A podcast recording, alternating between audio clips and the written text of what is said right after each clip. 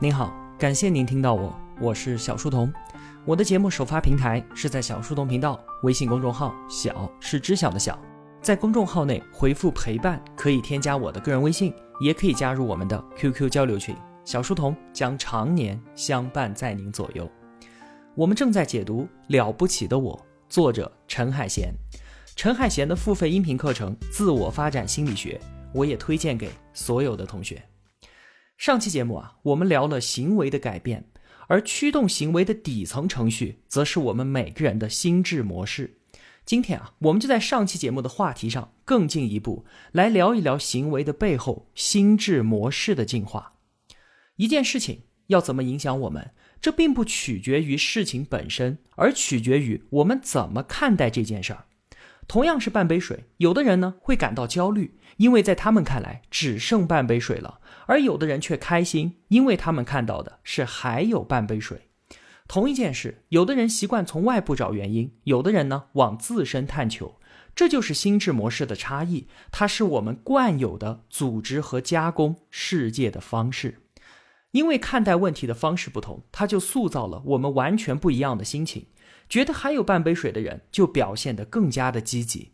但是啊，如果只是一味的罔顾事实来安慰自己，让自我感觉良好，那不就变成了鲁迅笔下的阿 Q 了吗？所以啊，好的心智模式不仅仅是带来好的心情，它还要能够引发有效的行动。心智模式分为两类，一种呢是积极的成长型心智，引发探索与变化；另一种呢是防御性心智。它带来防御和禁止。今天这期节目，我们想要说的就是怎么尽可能的让自己从防御型心智转化到成长型心智。那我们就先来看一看防御型心智有哪些表现，在其中啊，我们一定会看到自己的影子。第一种表现叫做僵固型思维。成长型思维和僵固型思维的提出者德韦克教授，就因为这个贡献获得了全球最大教育单项奖伊丹奖。他的奖金啊，可比诺贝尔奖要高得多了。在频道里面，我们也曾经送过他的书《成长型思维》。德韦克教授他就做过一个实验，给孩子们做智力测试题。做完之后呢，他夸奖一部分孩子说：“你真聪明。”然后夸奖另一部分孩子说：“你真努力。”结果啊，在接下来的实验里面，那些被夸奖聪明的孩子不愿意选择更难的题目了，反而被夸奖努力的孩子呢，对解难题依然抱有兴趣。你看，这里夸奖聪明和努力，就激发出了两种完全不同的思维模式。夸奖聪明，它背后暗含的观点是人的能力是固定的，解不出难题，只能证明你不够聪明。孩子们如果接受了这一点，那他就会努力维护自己聪明的形象，注意力就从外部世界转移到了自我的关注上。太过于重要和脆弱的自我，这就是僵固型思维的最大特点。而表扬努力呢，它暗示着人的能力并不是固定的，努力可以发展自己的能力。这些孩子自身没有什么包袱，就把目光聚焦到了努力本身这件事情上。僵固型思维的人啊，会觉得努力是一件很可耻的事情，因为如果需要努力才能够完成，这只能够说明我自己的能力还不行。他们把所有外界的批评都当作是对于自身的否定。僵固型思维的本质啊，它就是一种防御心态，让人的注意力始终在关注怎么维护我很强这个自我形象上，这就极大的妨碍了我们的学习和进步。回想我刚刚参加工作的时候啊，真的是无时无刻不在想着怎么表现自己很能干，怎么去证明我是对的。把自我放下，这是突破僵固思维的关键。我们总是会很在意自己是一个什么样的人，我是不是聪明，我是不是能干。但是这些啊，都不是我们的特性，只是我们与环境互动方式的外在表现。真实的互动方式是什么？是世界向我们提出问题，然后我们努力去解决，在这个过程当中，自我得到丰富。我们经常会反思：我是一个什么样的人？别人会怎么看待我？我到底做得好还是不好？这些反思确实会让我们成长。可是，如果脱离了与世界真实的互动方式，把目光全部聚焦在自我身上，发展反而停滞了。不管我们得到的评价是聪明能干还是懂事听话，不管这些评价来自父母、师长、领导还是爱人，都会让我们死守着一个僵化的评价，停滞不前。所以啊，不要太执着于自我了。我是一个什么样的人根本就不重要，我们怎么跟真实的世界进行互动，这个才重要。那第二种典型的防御型心智表现叫做应该思维，它的本质啊，就是在于拒绝接纳真实的世界，反而试图让真实的世界臣服于我们自己头脑中已经有的那些规则，二者是必然发生冲突的。冲突的时候呢，就表现出怨恨、愤怒、焦虑或者是沮丧。话说啊，有一位年轻人，他因为职场焦虑，就找到陈海贤来做咨询。年轻人他刚刚换了工作，周围的人呢都很友善，唯独一个同事例外。年轻人去请教他问题，这位同事表现出了一种傲慢，这让年轻人非常的生气。于是他暗下决心要超过这个同事，对于同事的表现异常的在意。如果人家表现的好，年轻人就会感觉很沮丧，甚至见到这个同事都会感觉很紧张。这个例子里面啊，年轻人他抱有两个应该思维。首先，他觉得所有的同事都应该对他好，而有人表现出傲慢的时候呢，就会令他不高兴。另一个应该思维就是，既然同事不尊重他，那么他就应该超越那个同事。这就像是童话故事里面啊，好人通过自己的努力总是能够战胜坏人一样。而当现实与头脑中的应该发生冲突的时候，焦虑就产生了。我们当然不应该觉得所有人都应该喜欢自己，但是难道我们不应该想着要超越别人吗？当然不是，而是要分清楚愿望和应该他们二者的区别。这两个东西啊，本质的不同就在于能不能够容忍现实与想象的差别。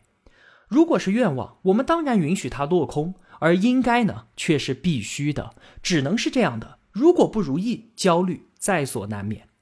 理解了应该和愿望的区别，年轻人也知道自己想要超越同事，这是愿望，不是必须。那这个愿望为什么可以不必须呢？因为他自己的价值不需要通过这个同事来认可，因为就算没有超越他，自己也有进步。当年轻人说出了这些原因，他也就从应该思维当中解脱出来了。当然了，允许愿望落空，并不是能够容忍自己的放纵。很多时候啊，越是认识到有些路走不通，越是会寻找别的路；越是接受现实，越能够利用现实去实现自己的愿望，而不是在焦虑和愤怒当中一直和现实赌气。区分愿望和现实是一个人成熟的标志，当然也是他走出应该思维的关键。我们当然要接受这个世界不是为我们自己设计的，宇宙也根本不在乎我的喜怒哀乐，世界本身就存在着很多的不公平，人生也就是有诸多的苦难和不如意的。放下对于世界的主观设想，就像是孩子他最终要长大，放下对于童话世界的执念一样。最后一种典型的防御心智叫做绝对化思维。绝对化思维啊，其实是我们作为生物的一种生存机制，善于总结规律，把自己所受到的伤害给抽象化，然后呢扩大防御范围。一句话来说，就是一朝被蛇咬，十年怕井绳。举个例子啊，年轻人小 A，他刚刚参加工作，来到了一家创业公司。那由于公司刚刚起步，每天都是起早贪黑的。老板压力也很大，对于员工非常的挑剔，小 A 经常挨骂。半年之后，小 A 就被开除了。这件事情啊，如果对于小 A 的伤害比较小，他会觉得自己不适合在这家公司工作。那如果他的防御范围稍微扩大一点，他可能觉得自己不适合在创业公司工作。那如果再扩大呢？他不适合在市场环境下的公司工作，他可能会去考个公务员。那如果再扩大呢？他可能觉得自己不适合工作。变成一个啃老族，你看啊，从一家公司不适合自己，到创业公司不适合，再到所有的工作都不适合，思维方式越来越绝对化，防御范围越来越大，自我活动的空间也就越来越小，他的生活就这样逐渐的静止了。对挫折的绝对化，就是绝对化思维的本质。我们每个人的一生都要经历很多的失去、拒绝和失败。如果我们能够接纳这些痛苦，痛苦就会慢慢的过去。但是如果我们陷入到对于他们无休止的防御，那防御本身不仅不能消解痛苦，还会让我们失去当下的生活。绝对化思维的问题，就是为了防御可能的危险，把生活封闭在真空之中，从而失去了从真实世界中获得疗愈的机会。以上啊，便是三种防御型心智模式的典型表现形式。僵固型思维防御的是我们内心完美的自我形象；应该思维防御的是我们脑海中已有的规则；绝对化思维防御的是可能发生的伤害。他们的共同点都是用抽象的思维方式阻断了我们与真实世界的互动。我们这个世界啊，存在着两种游戏，有一种叫做有限游戏，它有着明确的规则、明确的起点和终点。玩家的任务呢，就是在这个既定的规则框架当中成为赢家或者是输家。还有一种游戏呢，是无限游戏，没有什么明确的胜负，玩家最重要的目标就是让这个游戏能够继续下去。拥有防御型心智的人，就是把人生当做了有限游戏，挫折是最终失败的结果，所以想尽办法的避免失败和犯错。可是我们的人生其实是无限游戏啊，失败它不是终点，只是游戏的过程而已。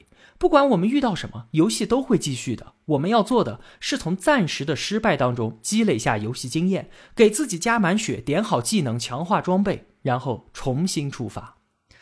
那如何从防御型心智向成长型心智转变呢？陈海贤给出了三个切实可行的技巧，非常的实用。第一个，目标导向的创造型思维，关键词目标。陈海贤他自己啊，有段时间一直有拖延的毛病，为了治好自己的病，他就写了一本书，叫做《拖延症再见》。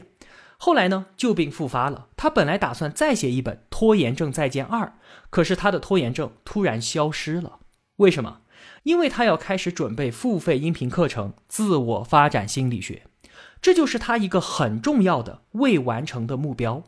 有了这个目标之后，他满脑子都是这件事儿，读书、收集资料，生活立即就变得紧张有序。如果没有这个目标呢？哪怕他有再多的克服拖延症的技巧。他都承认，其实并不奏效。我们常常觉得自己应该向那些成功的人学习，他们很努力，所以我们也要很努力。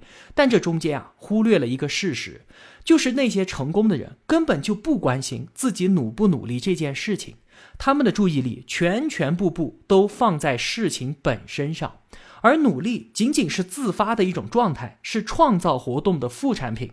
而当一个人没有这样的目标的时候，那么他只知道努力就是对的，努力就成为了目标本身。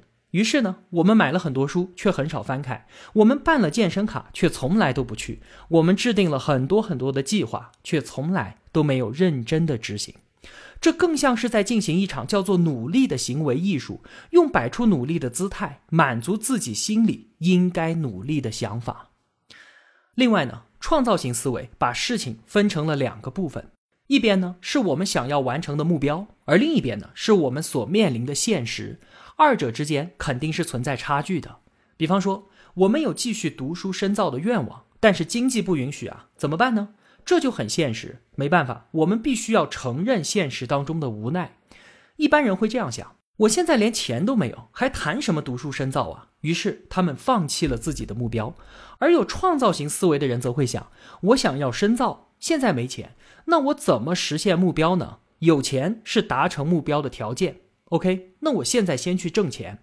但是在挣钱的时候，我心里的目标一直都在，我心里明确的知道自己现在为什么要这么做。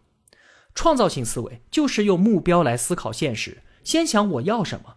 再想现实如何，环境能给我提供什么，然后想办法去弥补目标和现实之间的鸿沟。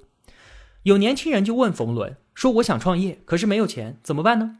冯仑说：“创业都是先有梦想，然后再去找钱来实现梦想。有钱再去创业就不叫创业了。”这是第一个技巧，创造型思维。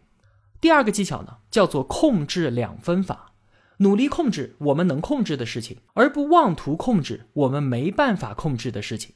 前半句是专注精进，后半句顺其自然。这是能够保持积极向上，而且内心平静的法门。话说啊，有一个博士生，他需要发表一篇论文才能够毕业，他非常的焦虑，因为他觉得论文能不能发表自己决定不了。他既不知道实验数据是不是理想，也不知道导师会不会有空帮自己改文章，更不知道编辑的态度怎么样。这些担心啊，确实都是实情。这种不确定、不可控的感觉，着实令人焦虑。但是啊，我们仔细想想就会发现，所有不可控的事情背后，它都有可控的成分。比方说，多做几次实验，肯定会有更大的几率得到理想的数据；多催几次导师，导师更有可能给出反馈。这些都是他能做的事情。控制两分法其实并不复杂，它执行起来却很困难，因为我们总是去想一件事情重不重要，而不是去思考这件事情我能不能够控制。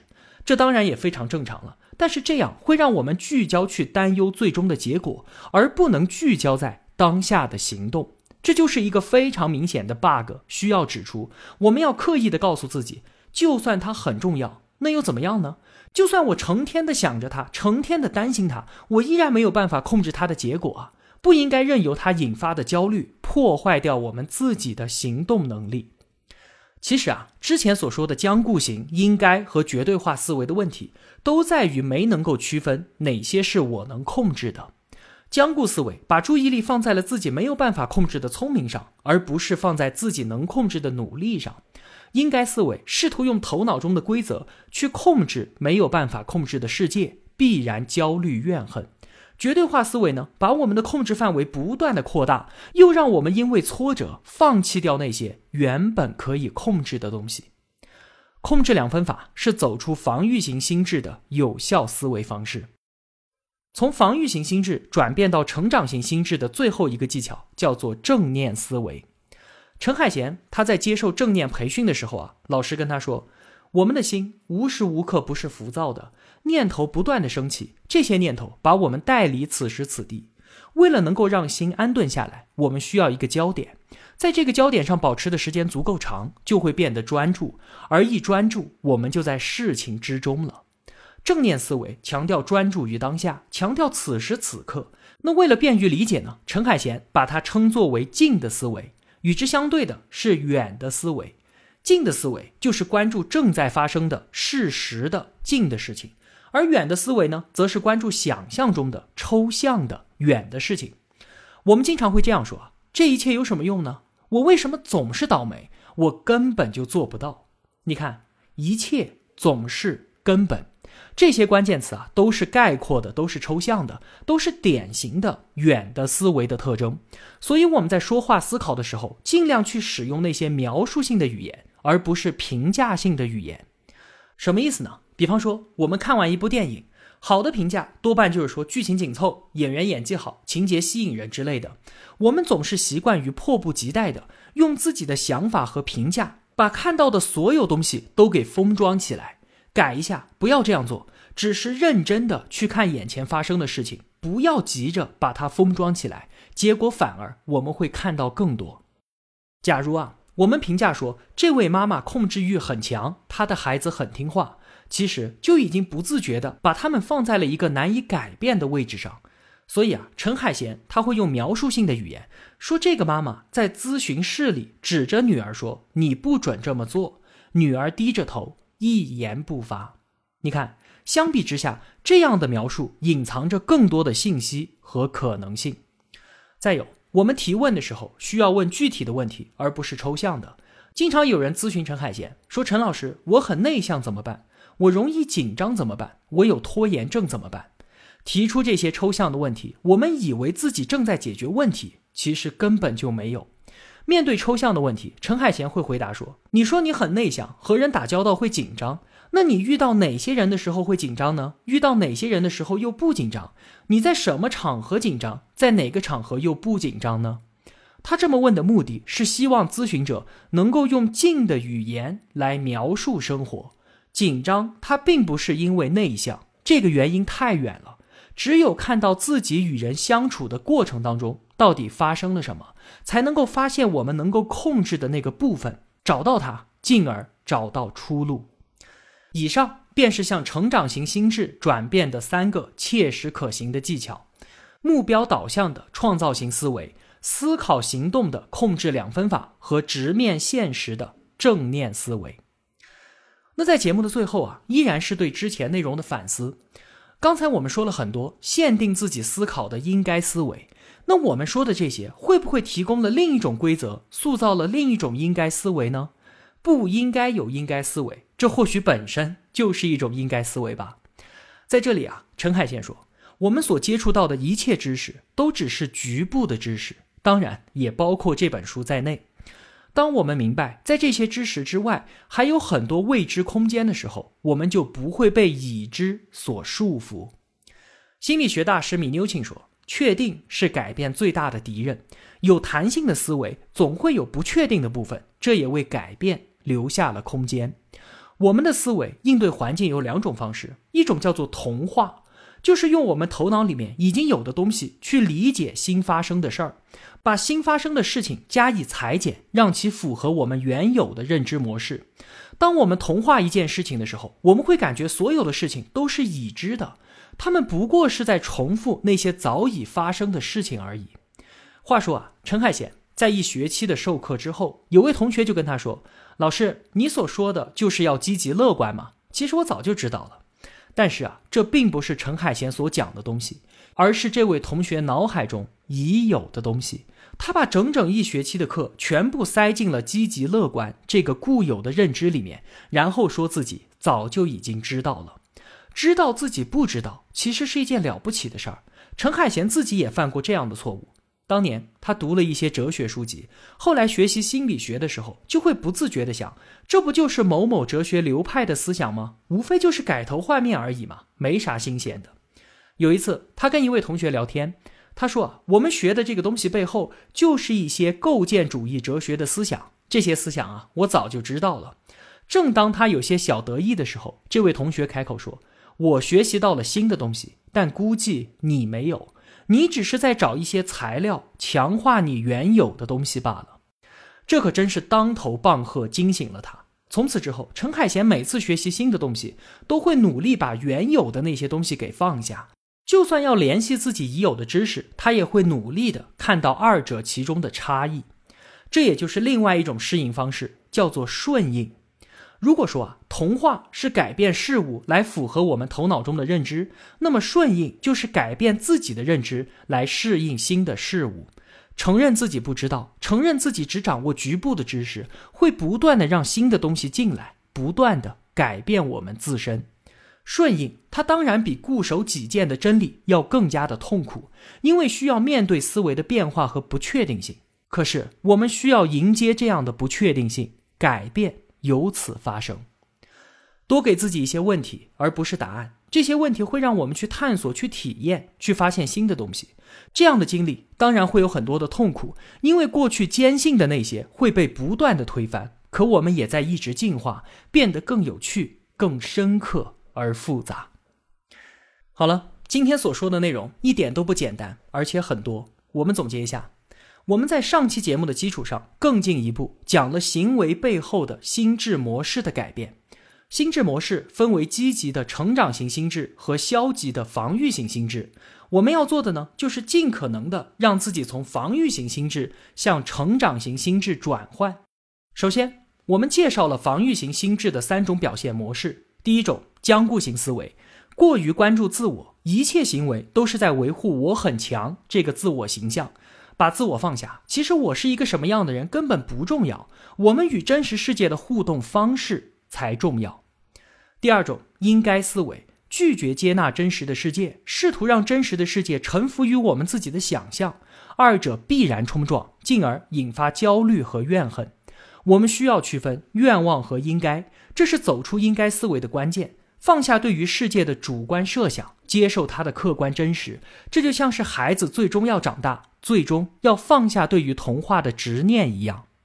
第三种绝对化思维，这是生物的生存机制，把自己曾经受到的伤害给抽象化，为了避免再次伤害，扩大防御范围。一朝被蛇咬，十年怕井绳。挫折与痛苦是生命中的必然。接纳他们，他们就会过去。无休止的调动防御，不仅不会消解痛苦，还会关闭生活的大门，失去从真实世界获得疗愈的机会。我们的人生是无限游戏，没有明确的规则和胜负。失败当然也不是终点，只是过程中的一部分。无限游戏总会继续，我们要做的是从暂时的失败当中积累经验，整装出发。其次，我们给出了从防御型心智转变到成长型心智的三个实用技巧。第一，以目标为导向的创造性思维，明确的目标是激发行动力的前提。我们要的努力、坚持、不拖延，都不是目的本身，而只是我们实现目标道路上的副产品而已。现实和目标之间肯定存在差距，正视它，用目标思考现实，明确自己要什么，环境能提供什么，然后想办法弥补现实和目标之间的鸿沟。第二，思考行动的控制两分法，努力控制我们能控制的，不纠结我们没法控制的。这是保持积极且内心平静的法门。我们的思维里有一个严重的 bug，就是总是去想一件事情它重不重要，而不思考我能不能够控制它。明确的指出这个 bug，把注意力集中到我们能控制的事情上，不让不可控的事情引发焦虑，破坏我们的行动力。第三，直面现实的正念思维，又称之为静的思维。让我们关注正在发生的真实的事情，而不去关注那些想象中的抽象的远的事情。尽量用描述性的语言记录事实，而不是用评价性的语言把看到的一切都用自己的态度给封装起来。这样我们能够看到更多。也不要提出那些抽象的问题，要回归到真实的场景之中，回归到具体的事件过程当中，我们才能够从中找到自己能够控制的部分，进而找到出路。最后，对心智模式的转变进行了反思。我们所接触的一切都只是局部的知识而已，包括这本书在内。明白我们知之甚少，明白未知无限，自己才不会被已知所束缚。思维应对环境两种方式，第一种同化，用我们已知的观念去理解新发生的事情，然后把新的事情加以剪裁，让其符合我们原有的认知。所有的一切对我们来说都不是什么新知识，而只是强化我们原有观念的材料。另一种方式叫做顺应。改变自己的认知来适应新的事物，放下自己已知的，承认我不知道，新的东西就会不断的涌进来，让自我不断的改变。顺应当然要比同化痛苦，因为我们需要面对固有坚信的坍塌，面对思维的变化和不确定性。可这也让我们能够有所改变，变得更加有趣，更加复杂而深刻。好了。这期节目的内容并不那么容易理解和掌握，我推荐所有想要遇见更好自己的同学去阅读原书。了不起的我在微信公众号和喜马拉雅音频里面都有连接，方便同学们直接购买。今天的节目就是这样了。一个人能够走多远，关键在于与谁同行。我用跨越山海的一路相伴，希望得到您用金钱的称赞。我是小书童，我在小书童频道与您不见不散。